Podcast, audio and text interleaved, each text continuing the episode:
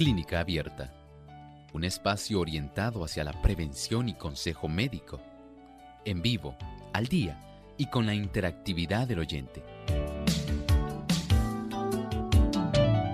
Clínica Abierta, poniendo al doctor a su alcance para un diálogo claro y honesto, porque nos importa su bienestar y salud.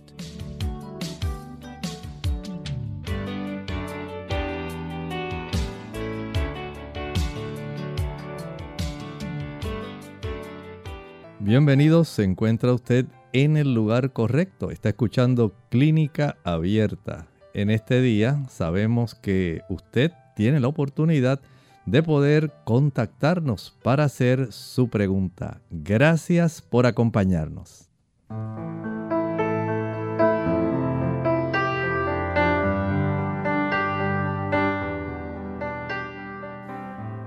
Saludamos cordialmente a cada amigo a cada amiga que se ha enlazado hoy precisamente aquí a Clínica Abierta, aquí emitiendo nuestro programa desde WZOL 98.3 FM en San Juan, Puerto Rico. Y estamos muy agradecidos saber que hay tantas personas en tantas partes del mundo, tantas latitudes que facilitan el que nosotros podamos tener este programa, porque precisamente Usted es la razón de ser de Clínica Abierta. Y hoy deseamos dar una cordial bienvenida a todos aquellos que se han enlazado por primera vez, ya sea porque usted lo haya hecho de manera virtual, que lo haya hecho a través de las ondas radiales o sencillamente porque lo está haciendo a través de la televisión. Tenemos televisoras que también facilitan la transmisión de este programa. Y para ustedes tenemos un pensamiento saludable.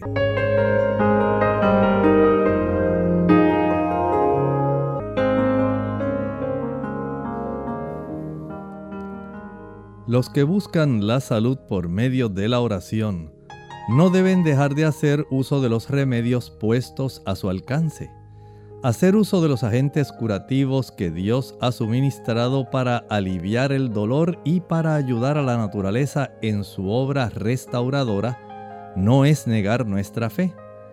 No lo es tampoco cooperar con Dios y ponernos en la condición más favorable para recuperar la salud.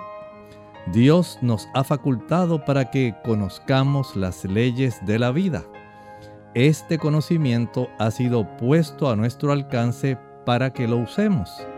Debemos aprovechar toda facilidad para la restauración de la salud, sacando todas las ventajas posibles y trabajando en armonía con las leyes naturales.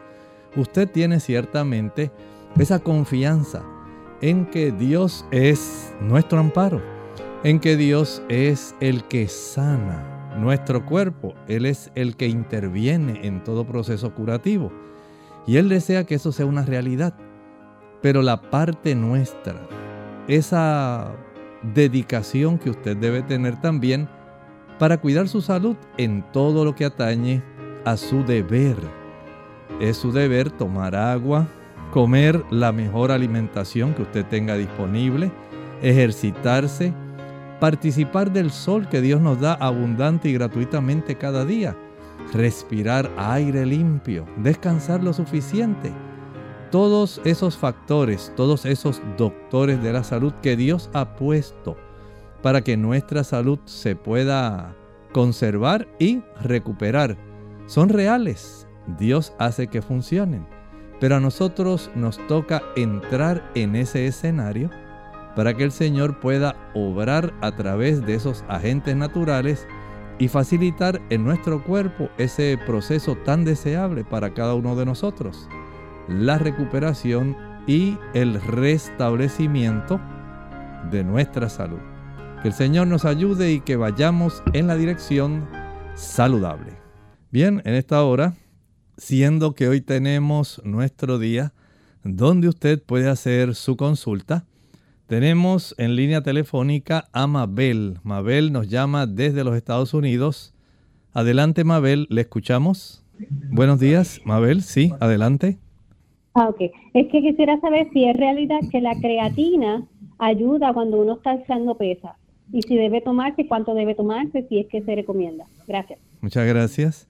Bueno, es en realidad un tipo de ayuda. Sabemos que los músculos en el proceso de hacer las pesas, la alterofilia, va a facilitar que haya una mejor recuperación porque el músculo está compuesto por proteína. Y la creatina ayuda para que este tipo de restablecimiento, de restauración del músculo se pueda hacer más rápidamente. No es que sea algo mágico, pero si usted es una persona que se alimenta bien, nosotros podemos conseguir la proteína, los aminoácidos que ayudan a la reparación del músculo, además de la creatina. En las legumbres, esa es nuestra fuente primaria. Estas legumbres, ahí están las habichuelas blancas, negras, pintas, rojas, lentejas, garbanzos, gandules, chícharos, arvejas, todas ellas, la menestra, como dicen en Perú. Ahí nosotros tenemos nuestra cantidad de aminoácidos necesarios para trabajar y reparar el desgaste causado por las repeticiones que se hacen, las series y repeticiones que se practican con los ejercicios. Si usted hace esto, usted básicamente tiene ya la fuente primaria de mejor calidad, porque la creatina está bien concentrada y el cuerpo va a utilizar aquella porción que es menester.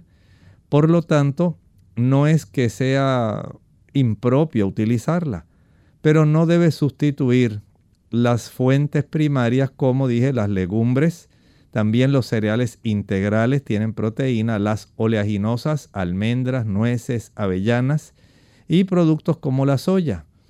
Todos ellos van a colaborar en el restablecimiento muscular. Así que aprovechelo.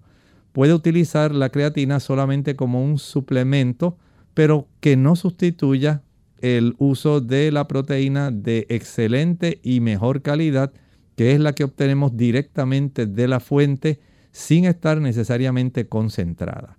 Bien, continuamos entonces con Raúl desde el pueblo de San Germán. Bienvenido Raúl, adelante, aquí a Clínica Abierta, le escuchamos. Buenos días Raúl. Muy bien. Entonces, vamos entonces con una de nuestras preguntas que tienen aquí la hace Gerbacho Cardona. Dice, quiere saber si el carbón activado ayuda al problema de los divertículos. Bueno, en realidad no ayuda porque básicamente el carbón activado en algunas personas puede causar estreñimiento. Y cuando se causa estreñimiento, se facilita un mayor desarrollo de divertículos. O sea, el carbón activado, aunque no hace daño, tampoco se debe usar de una manera desmedida, porque tiene esa capacidad de poder compactar y de esa forma, pues en este momento, si hay divertículos, no lo queremos usar. No es que sea impropio, pero en este momento no. Vamos entonces con Raúl. Nos está llamando desde San Germán. Bienvenido Raúl. Adelante, le escuchamos. Sí, muy buenos días. Yo quiero saber si, tiene algún medicamento ¿Algún medicamento para? Para el gastrín. ¿Para qué? Para el gastrín. Eh, gastrín.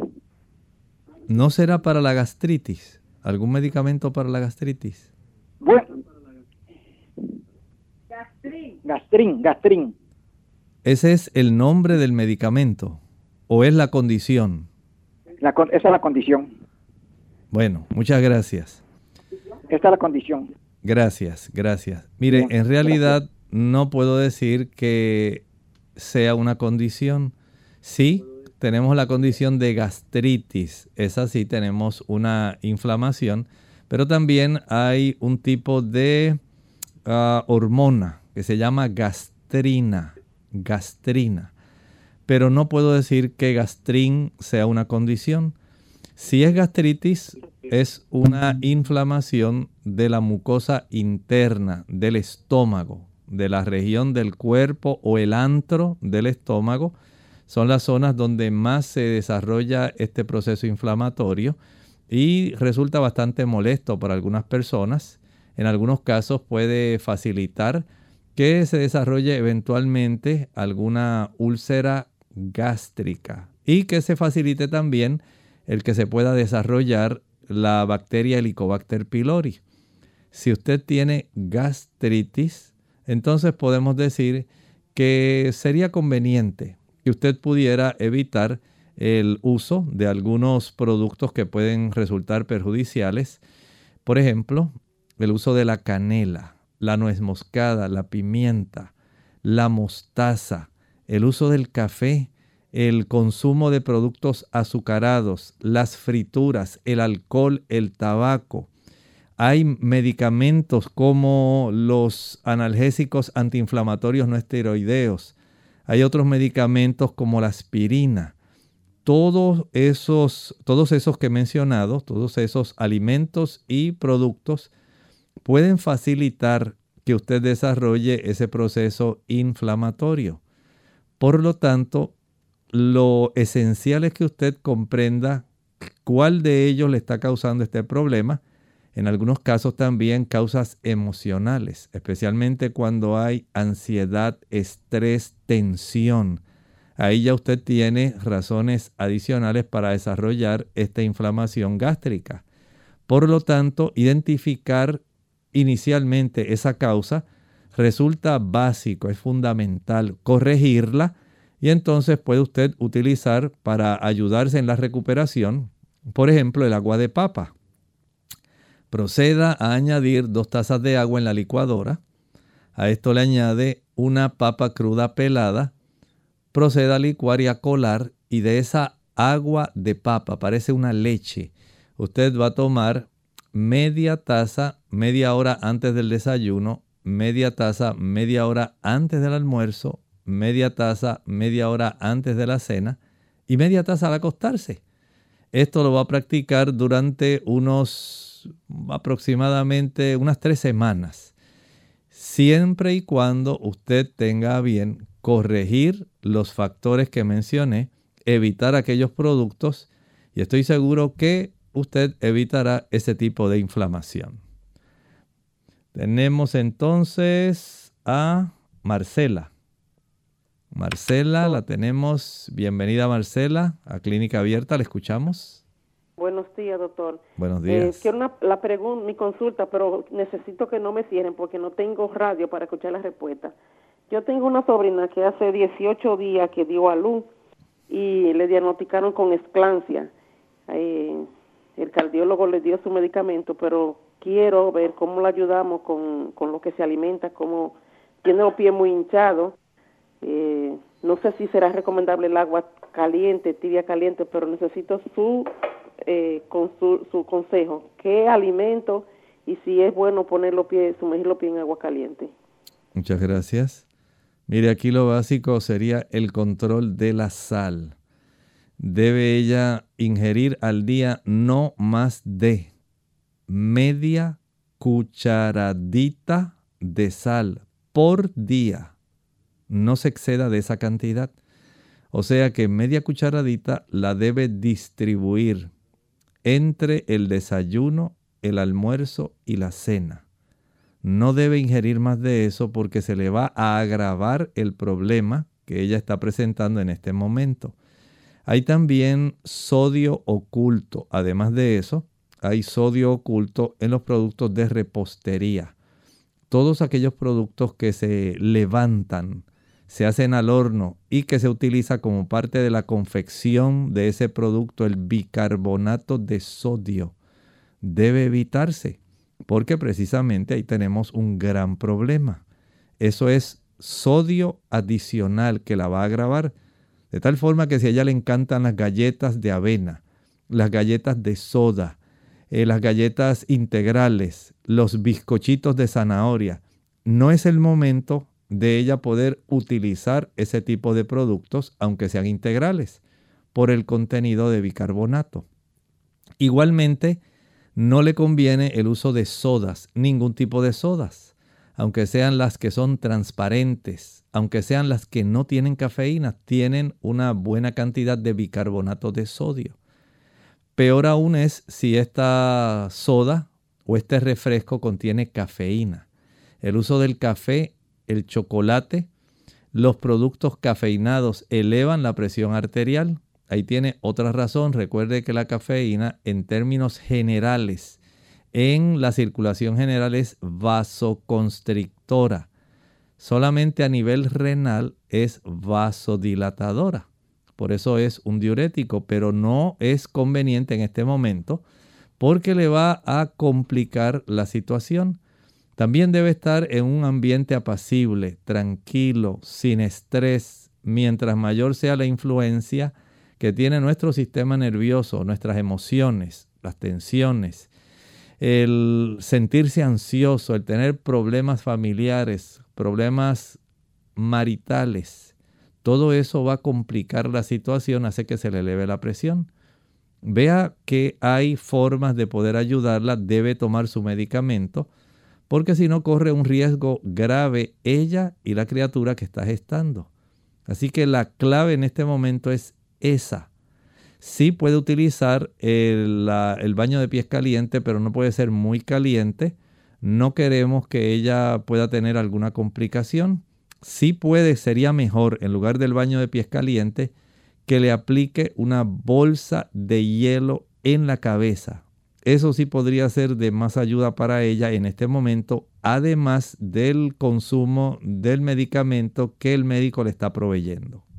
Bien, vamos entonces a una pausa. Cuando regresemos, continuaremos entonces con otros pacientes que tenemos aquí en Clínica Abierta y por supuesto aquellos que nos están contactando a través de las redes sociales. Regresamos.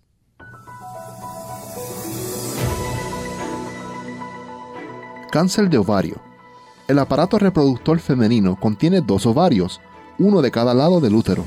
Los ovarios, cada uno aproximadamente del tamaño de una almendra, producen los óvulos y las hormonas estrógeno y progesterona. El cáncer de ovario con frecuencia se detecta cuando éste ya se ha expandido a la pelvis y el abdomen. En este estadio tardío es más difícil tratarlo. El tratamiento de cáncer de ovario en un estadio temprano, cuando la enfermedad se encuentra solo en el ovario, tiene más probabilidades de ser exitoso. Generalmente, la cirugía y la quimioterapia se utilizan para tratar el cáncer de ovario. El cáncer de ovario en estadio temprano rara vez causa síntomas, pero en estadio avanzado puede causar algunos síntomas no específicos que se suelen confundir con afecciones benignas más frecuentes. Los signos y síntomas del cáncer de ovario pueden comprender los siguientes. Hinchazón o inflamación abdominal, sensación de saciedad rápida al comer, adelgazamiento, molestias en la zona de la pelvis, cambios en los hábitos intestinales como estreñimiento y necesidad frecuente de orinar. Un mal silencioso. Hola, les habla Gaby Zabalúa Godard con la edición de hoy de Segunda Juventud en la Radio, auspiciada por AARP. No importa cuántas veces lo repitan, el no tomar conciencia de que el colesterol es un mal silencioso que eventualmente puede provocar la muerte sigue siendo el principal obstáculo para tratar a tiempo esta enfermedad. Al no haber síntomas, muchas personas no hacen caso y acuden al médico cuando la enfermedad está avanzada. A pesar de que el colesterol en sí mismo no es perjudicial, es precisamente cuando sus niveles suben y se acumulan en las paredes de las arterias cuando empieza a presentar problemas. En estos casos, evita la ingesta excesiva de azúcar y derivados. Aumentar el consumo de fibras, controlar el peso e iniciar un programa de ejercicios puede ser suficiente para bajarlo. Sin embargo, en algunos casos el colesterol elevado no es solamente consecuencia de malos hábitos alimenticios, sino de una alteración genética heredada. Otro factor indirecto que puede estar relacionado con el aumento del colesterol es el estrés la edad y el tabaquismo. Por ello es preciso hacerse un examen médico para definir la causa y encarar con el médico de cabecera el tratamiento adecuado. Sigue el consejo y no los dejes para después.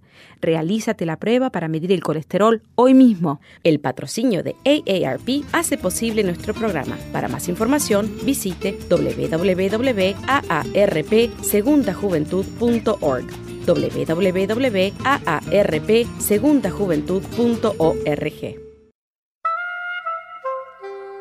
confianza, la clave para una vida más duradera, fortalecida y feliz.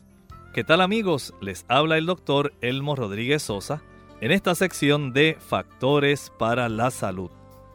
En noviembre del 2005, la revista National Geographic informó que los adventistas del séptimo día en Loma Linda, California, han sido científicamente documentados como el grupo con vida más duradera en los Estados Unidos.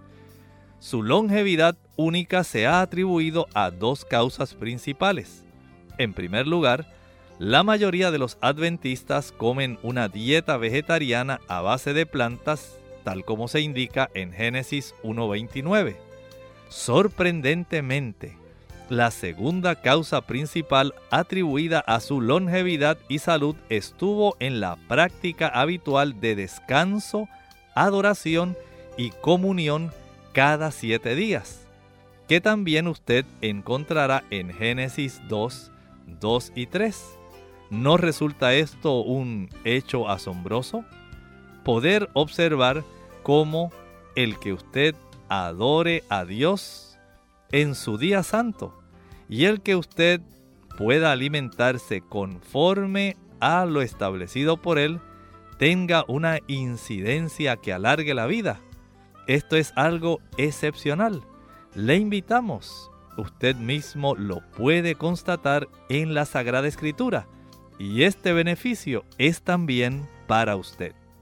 Esta sección llega a ustedes como cortesía del Ministerio de Salud de la Iglesia Adventista del Séptimo Día.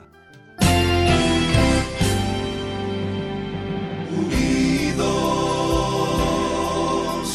unidos, unidos hacia el cielo, siempre unidos.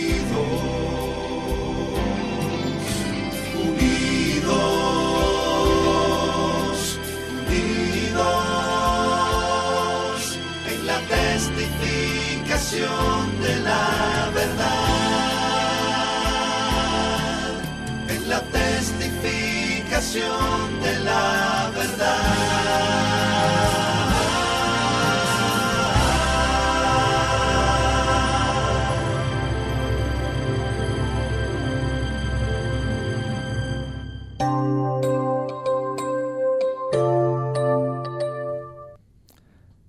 Una vez más, le agradecemos su fina sintonía y les recordamos que estamos originando nuestro programa aquí en San Juan, Puerto Rico, desde la radioemisora WZOL 98.3 FM.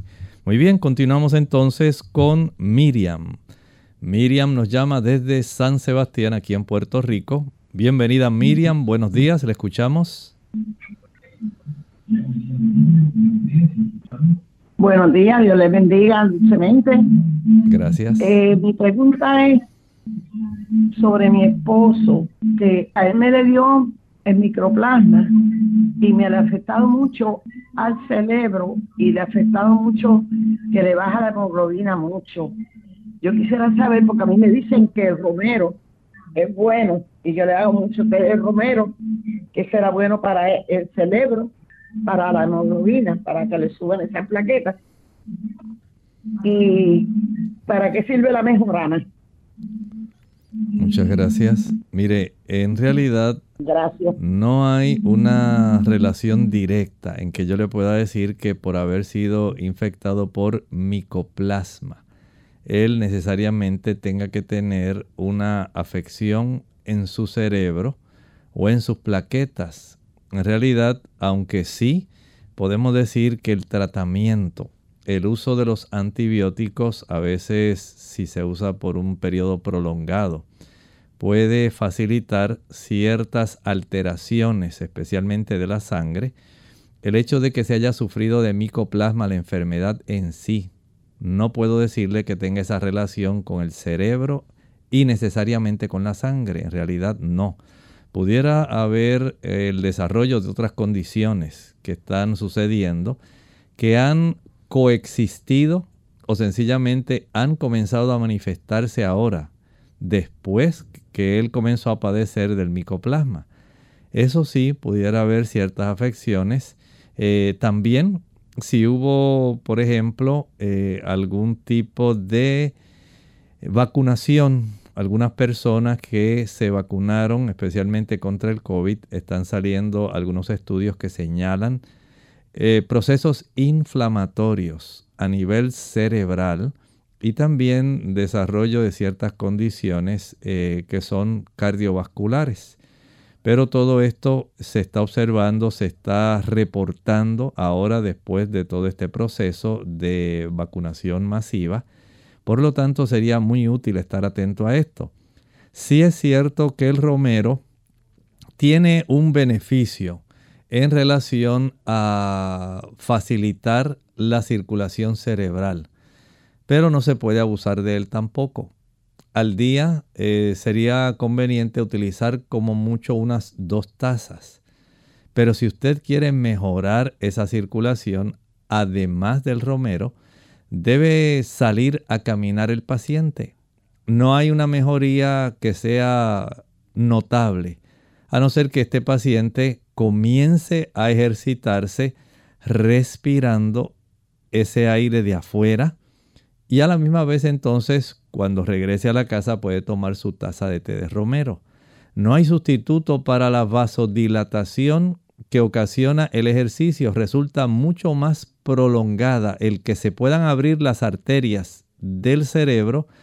Mediante el ejercicio se logra mayor efecto de dilatación, de apertura de esas arterias que solamente cuando se utiliza romero. No es que el romero no sirva, pero el beneficio del ejercicio prolonga por más tiempo ese tipo de capacidad tan necesaria para nuestro cerebro en tener un buen suplido de sangre oxigenada, bien nutrida, que colabore para que pueda conservar sus capacidades cognitivas, su memoria y adecuadamente todas sus emociones. Y desde ese ángulo, entonces, es necesario un proceso que sea combinado. Pero, por otro lado, hay que evitar el café. No importa que sea un café orgánico o que usted lo cultive en la montaña. El café tiene un, un daño exclusivamente en el sistema nervioso central.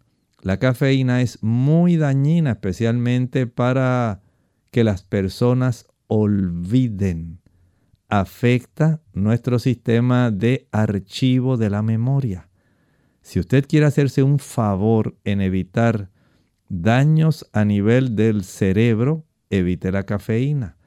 Evite el chocolate. El chocolate también tiene una buena cantidad de cafeína. No lo utilice.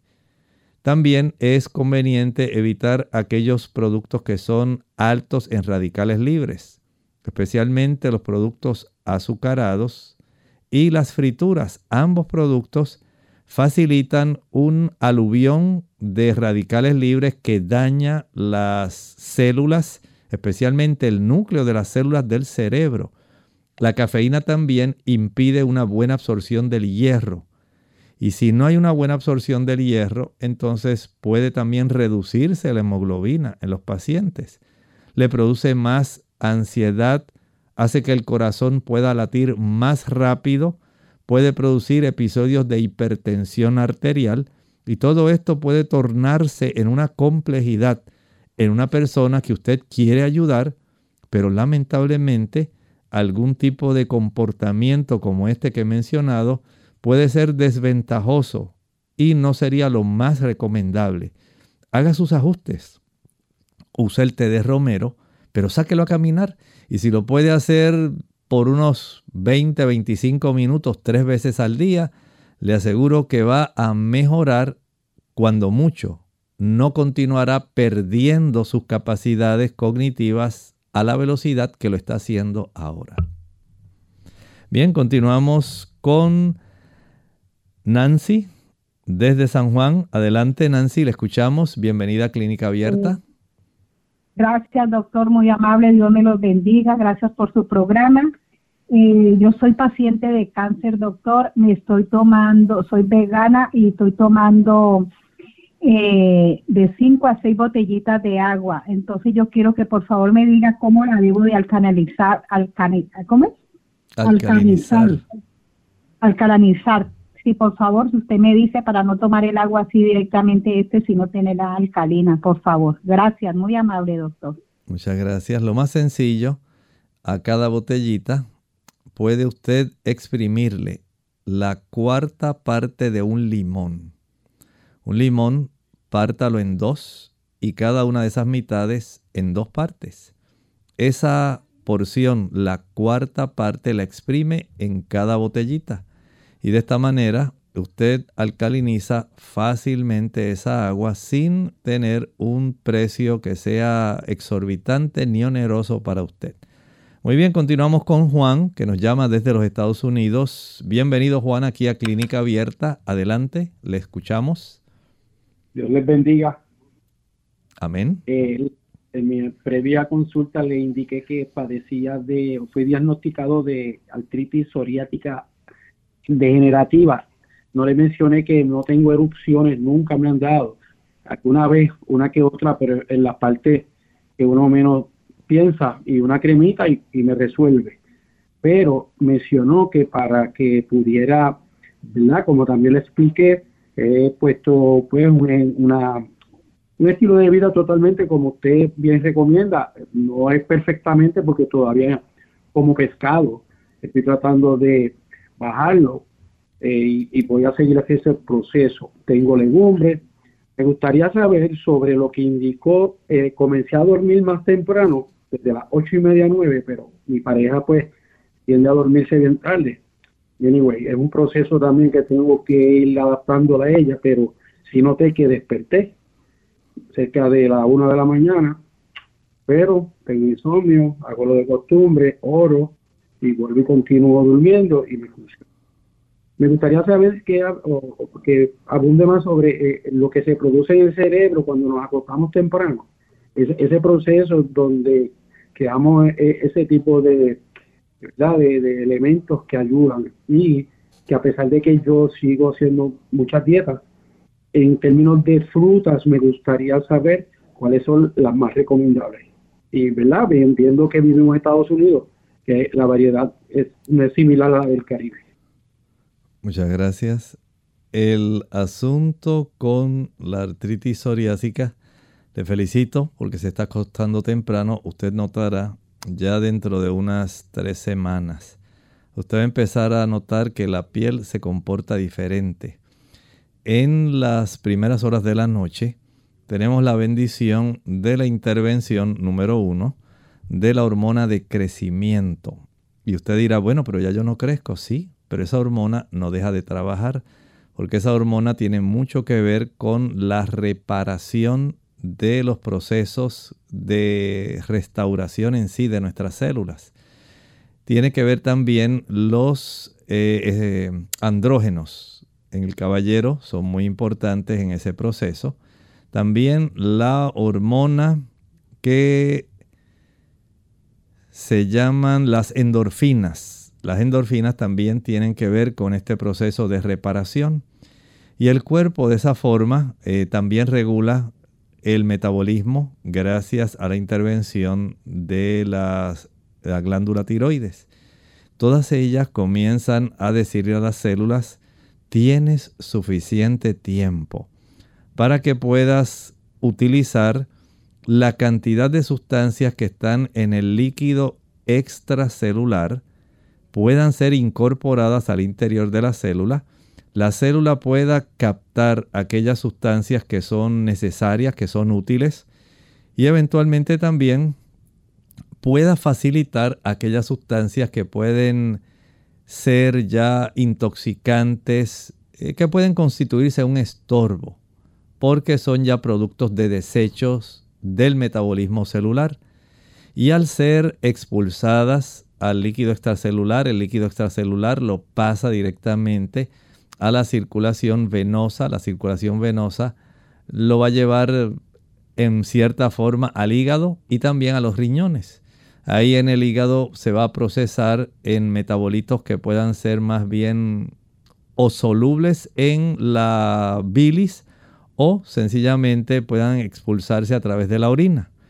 Y de esta manera el sacar aquellos productos que pueden convertirse en eh, irritantes y facilitadores de inflamación, notará cómo la piel en las capas más profundas, recuerde que nuestra piel básicamente tiene tres capas, la epidermis, la dermis y la hipodermis, y estas capas, especialmente la dermis, la segunda capa, es donde está la mayor cantidad de vasos que suplen a las capas un poco más superiores, especialmente a la dermis, para que haya una reproducción.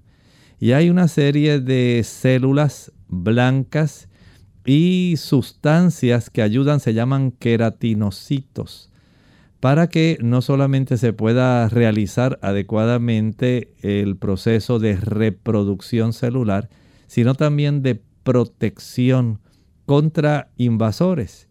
Si usted tiene una buena sangre, una sangre bien nutrida, bien oxigenada, que contiene esas hormonas que mencioné para los procesos de reparación, usted va a tener el beneficio, número uno, en notar una reducción en la cantidad de dolor, Número dos, una reducción en las lesiones o placas que se producen en la psoriasis.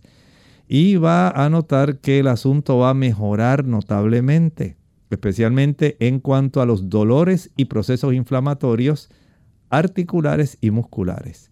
De ahí entonces que hacer este tipo de práctica donde se acuesta la persona temprano va a ser para usted un gran beneficio. Se despertó a la una. Bueno, tenga allí al lado de la mesita de noche una cápsula de raíz de valeriana o un té de la raíz de valeriana, tómelo, ore y proceda a acostarse. Estoy seguro que podrá conciliar el sueño mucho más rápido.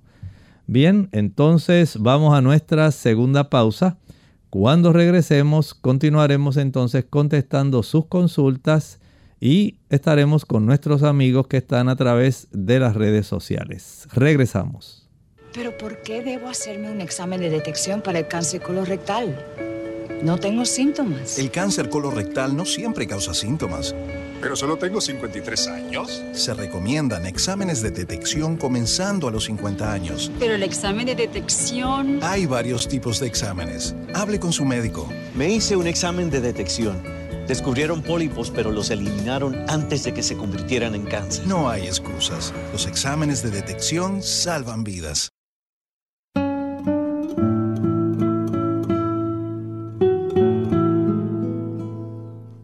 La clave de todo es la paciencia.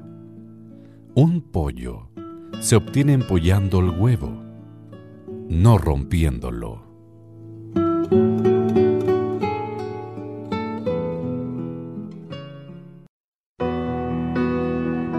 El amor no espera. El viejo estaba enfermo y cansado de sus cuatro hijos. No recibía ni la menor atención. Y para completar finalmente su tragedia, la pobreza en que vivía era extrema. A duras penas lograba sobrevivir. En su pequeñísima granja deambulaban unas cuantas gallinas que existían casi de milagro y no dejaban al menos de poner un par de huevos diariamente. El resto de la dieta eran unas cuantas frutas silvestres que cada día le costaba un penoso esfuerzo más al pobre hombre recolectar, y para refrescar su seca garganta, al menos el riachuelo le entregaba su cristalina agua. Buscando entre sus escasas posesiones, encontró dos monedas y se le ocurrió una genial idea. En el pueblo las intercambió con un mercader de artículos antiguos quien le dio un viejo baúl. Como pudo lo trasladó a casa y lo dejó a la vista en el centro de su humilde choza. Por casualidad, uno de sus hijos lo visitó e intrigado le preguntó, ¿qué guardas ahí? Un secreto, le contestó, que solamente conocerán tú y tus hermanos el día que muera, pues ahí está toda mi herencia. Al día siguiente lo enterró debajo de su lecho. ¿Cuál fue su sorpresa? Que a partir de entonces un hijo al menos lo visitaba durante el día. Le llevaba leche y miel y entre los cuatro le mantenían su choza bastante limpia. Un día de invierno, el viejo amaneció muerto. De inmediato los hijos se dieron cita, no tanto para velarlo, por supuesto, sino para conocer a cuánto ascendía su herencia. ¿Y cuál fue su sorpresa? Que una vez desenterrado y abierto el cofre, lo único que encontraron fue un trozo de papel que decía de su puño y letra. Hijos míos, el auténtico amor no espera, se entrega generosamente sin esperar recompensas. Mi única herencia es que aprendan a amar. Hubiera deseado dejarles más, pero mi único legado es darles gracias por lo que me dieron en vida. Los cuatro hermanos al fin comprendieron que un buen padre puede dar la vida por sus hijos, pero algunos hijos no le pueden entregar nada en vida a sus padres. En profunda reflexión y con lágrimas en los ojos, le dieron finalmente una digna sepultura. Y uno de ellos, cuando arrojó el último puñado de tierra, le despidió diciendo, Te prometo amar sin esperar. Amén.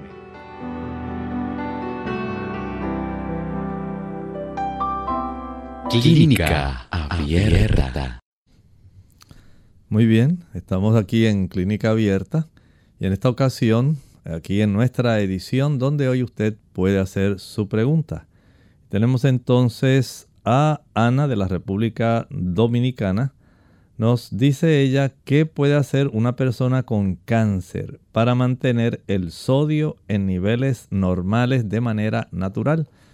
Lo más sencillo que usted puede hacer es reducir la cantidad de sodio que usted consume diariamente. Usted puede limitar ese consumo a no más de media cucharadita, media cucharadita al día. El sodio es necesario. Y hay algunos eh, vegetales, principalmente que contienen sodio. Por ejemplo, el apio, ese tallo verde que parece una canal tiene una cantidad de sodio que podemos decir es adecuada, pero aquellas personas que tienen alguna restricción de sodio deben ser muy cuidadosos. Sabemos que hay muchas personas que le encanta preparar jugos verdes y utilizan con mucha frecuencia el apio y hay personas que lamentablemente eh, adquieren estas costumbres y desean tomar un jugo verde por la mañana, otro jugo verde por la tarde y ya lo adoptan como parte de una rutina diaria. En realidad usted no tiene que hacer eso necesariamente. Usted puede utilizar el apio ocasionalmente, digamos como una ensalada, pero no debe usted tampoco eh, adoptar este tipo de costumbres en que ahora religiosamente todos los días me tomo mi jugo verde tan pronto me levante. No es que sea malo, pero usted está concentrando muchos productos que están ahí contenidos y a no ser que sea una necesidad por alguna condición médica que usted tenga, no requiere que usted esté tomando tantos jugos verdes diariamente. Por otro lado, el restringir la cantidad de productos de repostería. Los productos de repostería, tanto las galletas como los postres, son en general, especialmente aquellos que se levantan con el bicarbonato de sodio son más altos en bicarbonato de sodio, por lo tanto deben evitarse eh, las galletas de soda, las galletas de avena, las galletas de mantequilla, los bizcochitos o pastelitos. Todo eso se debe evitar porque son altos en bicarbonato de sodio. Añádale a esto las, los refrescos o las sodas. Ahí hay una buena cantidad de bicarbonato de sodio. Y entonces ya tenemos algunas áreas en las cuales tenemos que enfocar nuestra atención para evitar que haya un aumento del sodio en nuestra sangre. Vamos a la segunda. Nos dice aquí eh, Karina desde la República Dominicana. Me dijo un doctor que estoy teniendo ataques de ansiedad. Esto debido a la menopausia y no reemplazo de hormonas. Se me sube la presión aún con medicamentos ¿Qué se puede hacer naturalmente para ayudar? Desde ese ángulo podemos decir que la dama puede ser beneficiada por el uso de las isoflavonas. aunque usted no esté usando una terapia de reemplazo hormonal que contenga estrógenos, el uso de las isoflavonas que contienen genisteína, diaceín y gliceteín pueden ser de mucha ayuda. Sabemos que la dama una vez entra en esta etapa de la menopausia va a estar mucho más sensibles, más sensible en el aspecto emocional y desde ese ángulo podemos eh, observar que hay mejoría en esta área con el uso de algún suplemento que contenga estas isoflavonas. A veces pudiera ser útil eh, algunas cápsulas de raíz de valeriana. En otros casos, el té de lavanda resulta también muy práctico y útil para estos menesteres. Vamos a la próxima. Aquí tenemos a Elena desde la República Dominicana. Dice que es un paciente de 47 años con dos cirugías por tumor tipo glioblastoma. Ahora en un cultivo presenta la bacteria pseudomona. Ha sido ingresado para una medicación intravenosa. Necesita su orientación, por favor. Bien, en realidad debe someterse a ese tipo de antibióticos intravenosos son necesarios. La pseudomona es una infección bastante seria y debe ser tratada de una manera rápida y fulminante. Hay que acabarla de una sola vez. Esto es muy importante para que la evolución de este paciente continúe en un proceso de recuperación. Seguimos entonces con Pedro desde México. Últimamente al orinar el chorro de orina es entrecortado y al final goteo. Soy vegetariano, delgado y paso mucho tiempo sentado en mi trabajo. ¿Qué tengo y qué puedo hacer para corregir esto? Gracias por su ayuda.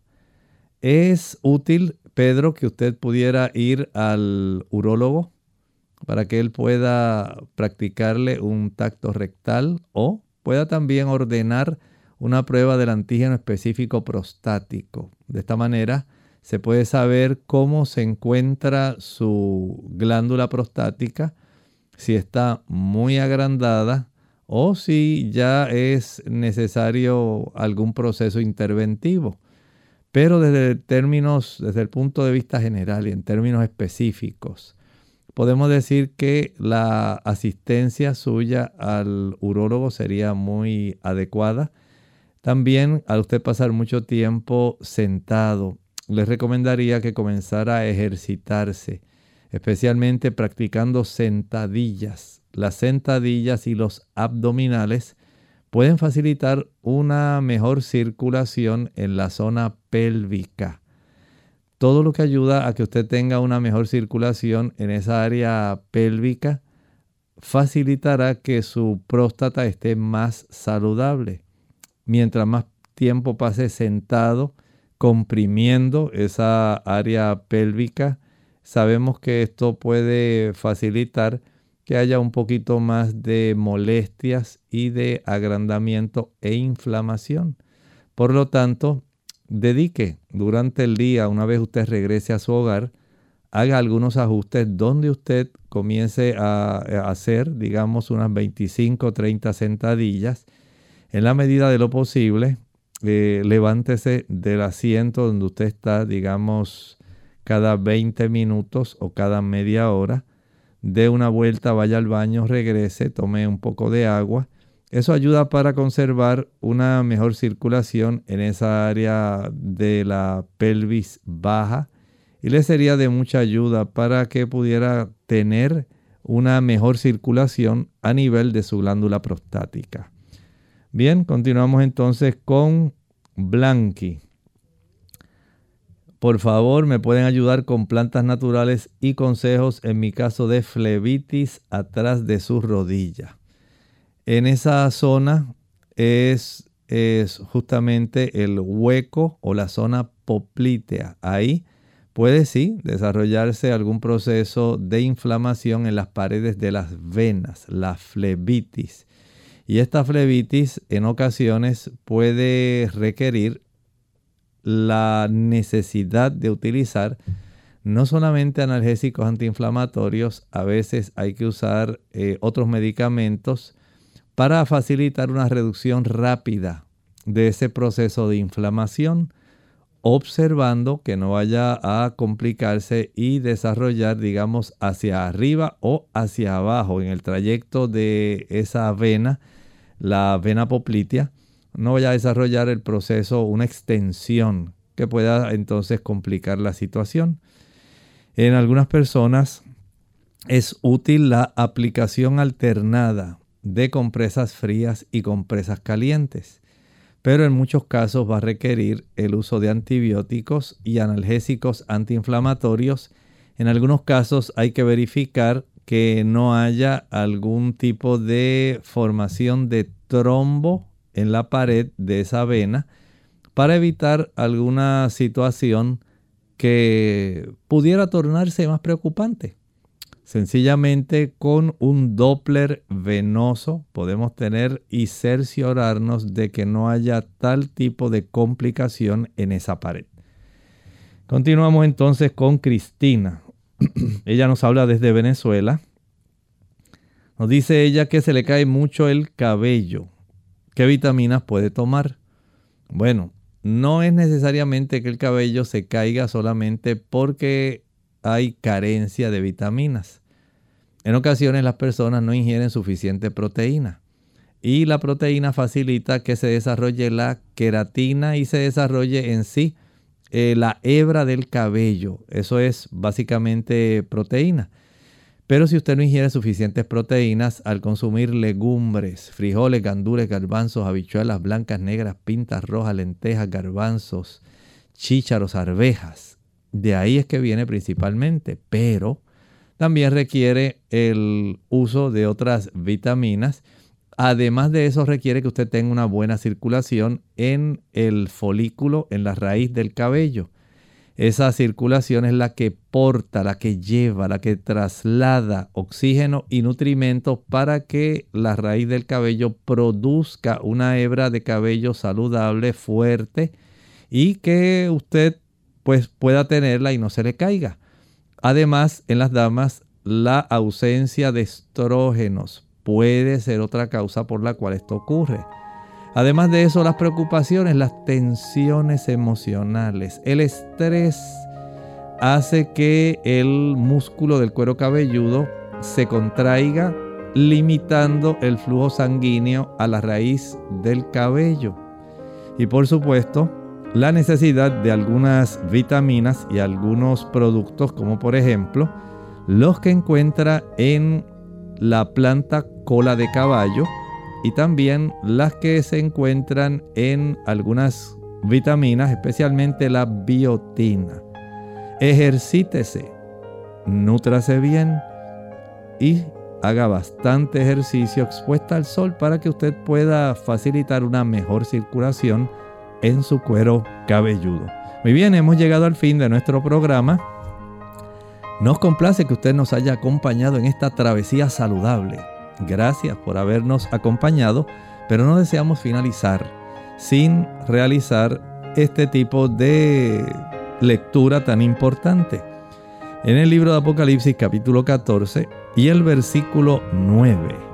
Recuerden que tenemos al tercer ángel que se une al primero y al segundo en su proclamación mundial de este mensaje triangélico. Y dice así, y el tercer ángel lo siguió diciendo, a gran voz si alguno adora a la bestia y a su imagen y recibe la marca en su frente o en su mano. La bestia ya la hemos identificado previamente. Estamos hablando de un poder religioso. Es un poder religioso que le encanta asociarse con el poder civil. Un poder que pueda forzar a que se alcance el cumplimiento de aquellos deseos que tiene ese poder religioso. Y tenemos que seguir identificando cada uno de estos integrantes en este escenario. Por lo tanto, le invitamos a que nos acompañe. Queremos desmenuzar todo lo que tenemos en relación al libro de Apocalipsis y sabemos que usted puede beneficiarse por una comprensión inteligente de lo que Dios quiere revelar al mundo en esta época. Gracias nuevamente por haber estado con nosotros en este programa y le invitamos a que nos acompañe mañana en este mismo espacio de tiempo, por supuesto, en otro programa de Clínica Abierta.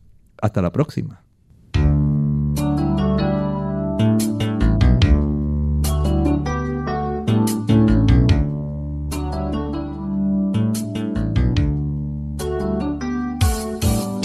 Clínica Abierta.